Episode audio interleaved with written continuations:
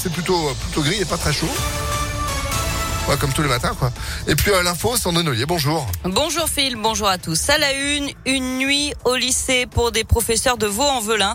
Euh, de nombreux enseignants étaient dans la rue hier midi pour la manifestation interprofessionnelle. La principale revendication portée sur la hausse des salaires. Mais il a aussi été question du report des épreuves de spécialité du bac prévues en mars depuis la dernière réforme.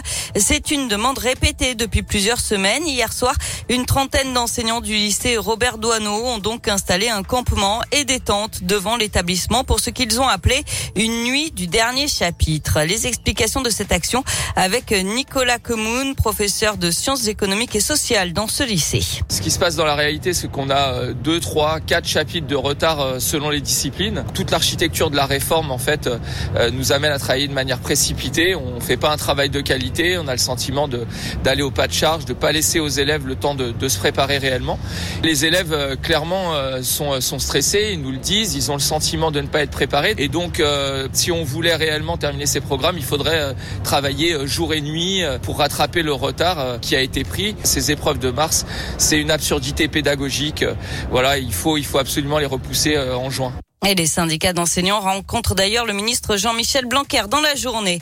Autre grève, celle des sages-femmes, salariées comme libérales. Elles sont appelées à un week-end noir. Jusqu'à dimanche, elles réclament plus de reconnaissance à la veille de l'entrée en vigueur d'une prime de 240 euros net dans le secteur public. Et puis les salariés de la FNAC par Dieu se mobilisent aujourd'hui. Ils sont appelés à débrayer entre midi et deux pour dénoncer la dégradation de leurs conditions de travail. Dans l'actualité également, cette agression à la guillotière mercredi soir. Selon le progrès, un homme a d'abord attaqué un groupe de quatre personnes avec un couteau à proximité de la place Pierre-Simon Balanche. L'un des membres du groupe a alors tiré sur l'agresseur. Blessé à l'épaule, il a été transporté à l'hôpital. L'auteur du coup de feu a pris la fuite. La préfecture du Rhône renforce son dispositif d'hébergement d'urgence. Elle ouvre 150 places hôtelières supplémentaires pour mettre à l'abri les SDF. L'immobilier se porte toujours bien dans le Rhône. Près de 29 000 logements ont été vendus l'an dernier. C'est 16% de plus que les années précédentes. C'est ce qui ressort de l'étude annuelle publiée par la FNAIM. Les prix moyens au mètre carré. J'ai pas fait fort, je suis allé dans mon coin. Ah oui, mais dans un petit studio, excusez-moi d'être post-Covid.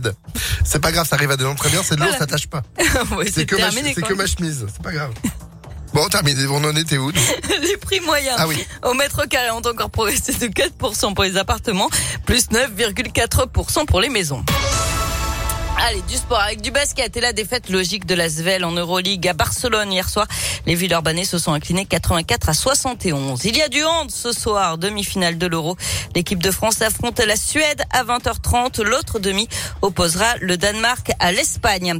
Et puis on termine avec cette info insolite et un candidat inattendu à l'élection présidentielle en Italie alors que le second tour mardi n'a pas permis de choisir le successeur de Sergio Mattarella. C'est une star internationale dans son domaine qui sa candidature. Rocco Siffredi, il l'a annoncé d'abord ironiquement sur les réseaux sociaux ah euh, devant les milliers de commentaires. Il a donc finalement officialisé sa candidature, toujours avec un peu de provocation. Au fond, dit-il, ça fait 30 ans que je me casse le dos pour vous amuser. J'ai fait plus de bien à ce pays qu'aucun autre politicien de l'histoire. Peut-être Berlusconi. Vu comme ça, ouais, c'est pas faux. C'est pas faux. Non mais Rocco Siffredi, quoi. Bon, pourquoi pas? Mais euh, oui. Ça va faire grimper euh, le taux de participation. Exactement. Hein on va dire ça comme ça. Merci beaucoup Sandrine pour cette info.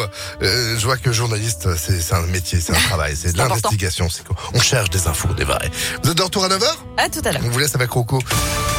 Météolion.net